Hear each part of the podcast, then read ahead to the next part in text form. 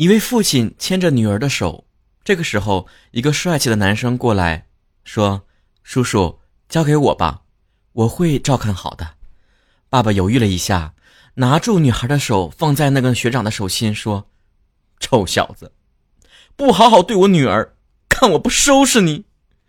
这个时候，男生尴尬的抽出手说：“叔叔，你还是把行李快给我吧。”这送完你闺女，我还得送别的新生呢，干哈演哪出呢？这是。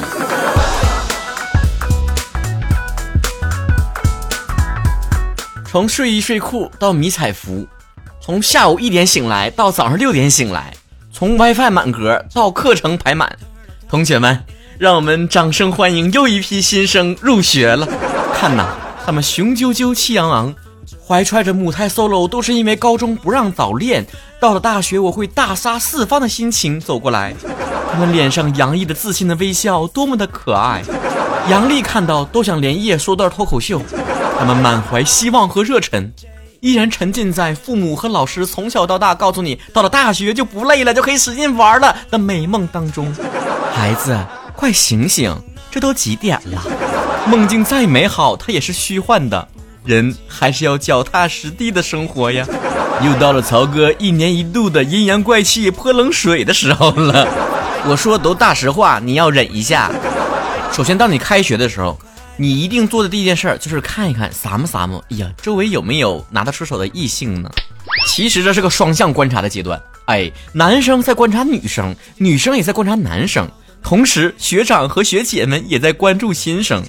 如果你是个鲜嫩多汁的小奶狗。或许就会招惹一群学姐围过来，散发母爱的光辉，一口一个弟呀，宝啊，邪乎点的直接说：“哎呀，孩子，这孩子。”如果你是清纯可爱的小学妹，那玩意儿也遭狼啊！你就发现你拖着行李走进校园的时候，一群学长就拥过来了，忘拎包啊！哎，学妹，你看那会儿的啊，那会儿的食堂，你看，哎，那人可多了，是不是？哎，你搁那块儿的。想当初蓝妹妹刚开学的时候，也享受过这待遇。有一个帅哥就过来了，非常热情啊，主动拎行李，还告诉他上课需要注意点啥之类的。这蓝妹妹满心以为这是过来搭讪的，说话还温柔。那一刻，蓝妹妹觉得终于可以摆脱母胎 solo 了。结果最后那个男生说的：“你妹啊，你办卡没？”老妹儿跟你说，这学校里面就是还还是移动的信号好，哎，联通都不行。但让曹哥这种社恐人士最不能理解的是。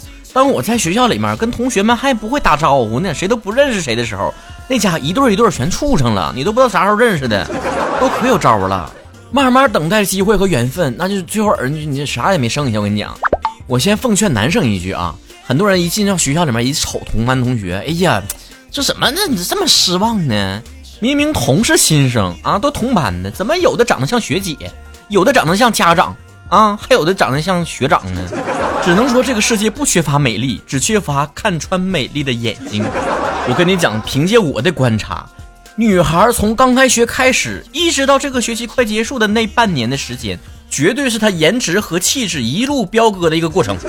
那种成长的速度，绝对让你刮目相看，回头惊呼：“哎呀妈，老妹儿你谁？”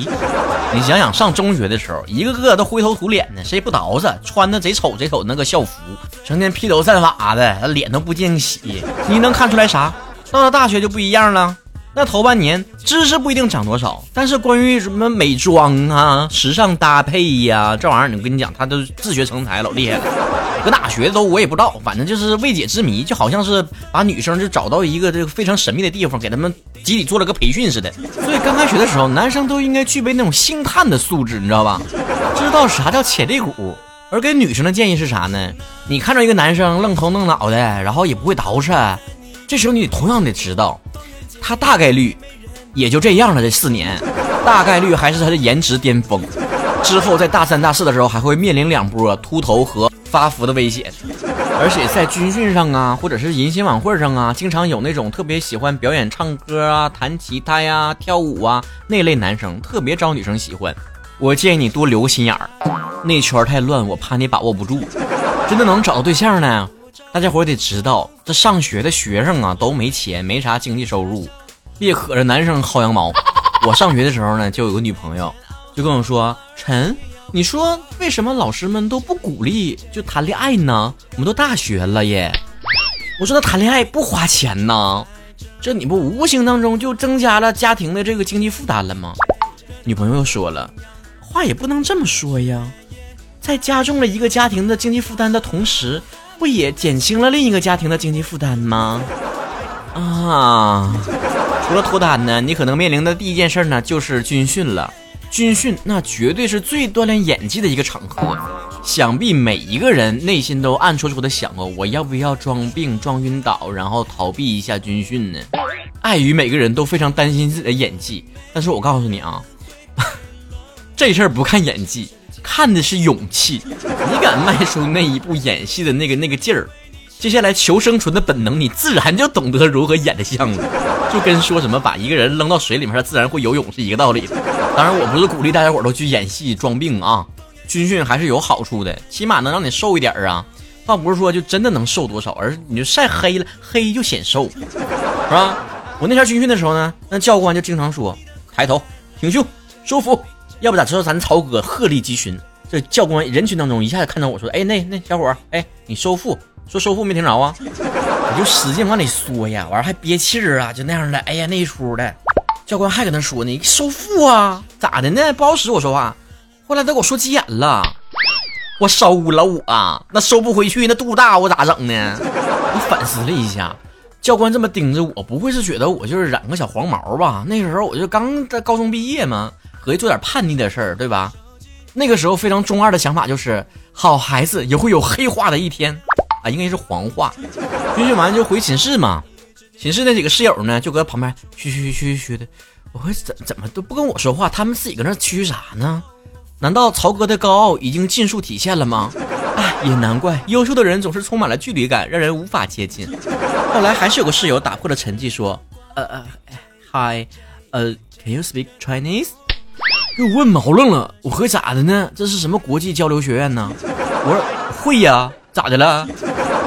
说哎呀，这给我整的，我还合计来个外国友人呢。要不咋说大一新生就秃耐衣服呢？你家外国人那黄毛就黄一撮啊，我那是漂染。我听说女生宿舍呢，刚开始去相熟的时候也有点这个过程。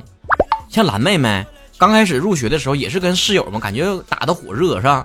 自来熟嘛，一下就姐妹姐妹的，姐妹长姐妹短的。结果就在有一天，然后相约一起去洗澡，俩人全把妆卸了。回到更衣室，俩人面面相觑，看了半天。哎呀，这人面的慌呢，是不是那个同学呀？我那个室友呢？要咋说蓝妹妹虎呢？上去问人家去了。你哎，你那个，你是不是那个呃五二三那个宿舍跟我一起来洗澡那妹儿啊？前面这些出都完事了之后呢，就开始什么社团招新啦，是吧？个高的打篮球是吧？壮的你就考虑健身啊，能歌善舞的你就报什么什么文艺团啥的。剩下没被我点到的，没有一技之长的，你就躺宿舍里面，你就刷手机得了。一天天手机你都玩不够啊！高中的时候你都说，哎呀，不聊了，上课了。上大学之后你就跟别人说，哎呀，不聊了，下课了。反正没有老师和家长逼你了。就跟你讲，大学就是懒人的天堂，只不过毕业开始找工作，那就是地狱了。二百，等你大学毕业之后啊，再过几年一看啊，不用太多，一两年。你就得发现，你跟你同学之间那个距离越来越远了，差距越来越大。以前感觉大家伙都是一个水平的，对吧？高考的分儿也差不多，都一个老师教，都一个学校压马路的，那做人差距咋这么大呢？假象都是假象。你以为你们穿着同样的校服就站在同一个起跑线上了？咱先抛开是那个原生家庭的这个区别啊，就大学四年这时间你咋过的？那人和人差距有多大？